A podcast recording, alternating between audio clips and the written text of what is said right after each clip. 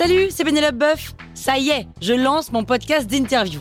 Il s'appelle On tisse la toile et c'est un podcast qui révèle la face cachée des invités. Et d'ailleurs, mes invités, ce sont des CEO et des célébrités comme Gad Elmaleh, Jean-Michel Apathy, My Better Self, Rose Eberstein, Mireille Dumas. Et évidemment, je pose des questions qu'on n'ose pas toujours poser et je leur fais faire des tests, des challenges, je leur fais jouer l'harmonica, grignoter des trucs, bref. Rendez-vous sur On tisse la toile pour découvrir une interview tous les lundis. Ciao La toile sur écoute. Jean-François Millet. Millet, Millet ou Millet? Vous écoutez Krusty Art, le podcast qui parle d'art sans en faire des tartes.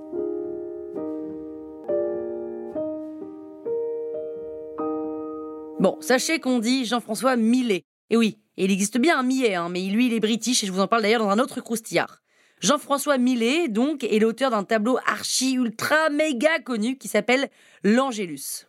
Si vous n'avez pas vu cette petite toile de 55 cm sur 66 cm au musée d'Orsay, vous l'avez probablement vue sur un mug, un couvercle de boîte de chocolat ou peut-être même sur une culotte. L'Angélus, peint autour de 1857, représente deux paysans, un homme et une femme, qui prient au milieu d'un champ. Alors en vrai, ils ont entendu sonner l'Angélus, hein, une prière chrétienne qui s'administre trois fois par jour, à 7h, à midi et à 19h.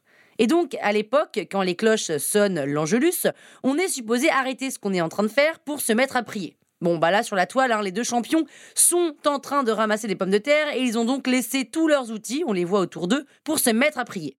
Le tableau est plutôt marron, brun, sombre, pas très joyeux, et on voit pas bien les trombines des deux paysans. Mais c'est fait exprès. Millet propose ici une sorte de posture universelle du recueillement. Cet homme et cette femme sont des archétypes, et c'est probablement pour ça que le tableau est devenu un genre d'icône dans tous les sens du terme. L'Angélus n'est pas un tableau proprement religieux, Millet ne fait pas dans le prosélytisme, hein, il travaille en peintre réaliste qui observe les mœurs de la vie paysanne. Et ça le passionne Il a peint des tas de scènes dans ce goût-là, et indépendamment de la religion, en représentant des humbles au travail, il s'inscrit dans une tradition artistique qui vient de loin. Dès l'Antiquité, le poète Hésiode a écrit un recueil intitulé Les travaux et les jours, dans lequel il décrit le labeur de l'être humain. Donc on peut pas dire que ce tableau respire la joie de vivre, non, ça c'est clair, mais il a inspiré des tas de peintres, à commencer par les impressionnistes, et un peintre en particulier a bien bien tripé sur l'Angélus, c'est Salvador Dali. D'entrée de jeu, lui, il a une hypothèse. Il pense que les deux paysans ne prient pas simplement l'Angélus du soir, mais ils prient leur enfant mort. Et Dali est tellement persuadé d'avoir vu juste qu'il demande au Louvre de radiographier le tableau. Les mecs le font, et là, on remarque que le peintre a effectivement représenté une petite boîte noire au pied des paysans, sous le panier. Et évidemment, pour Dali, ça ne fait pas un pli, c'est le cercueil d'un enfant de 6 ans. Et ouais, et ouais, c'est sûr que c'est pas très très marrant ce tableau. Hein. Croustille, hein? La toile sur écoute.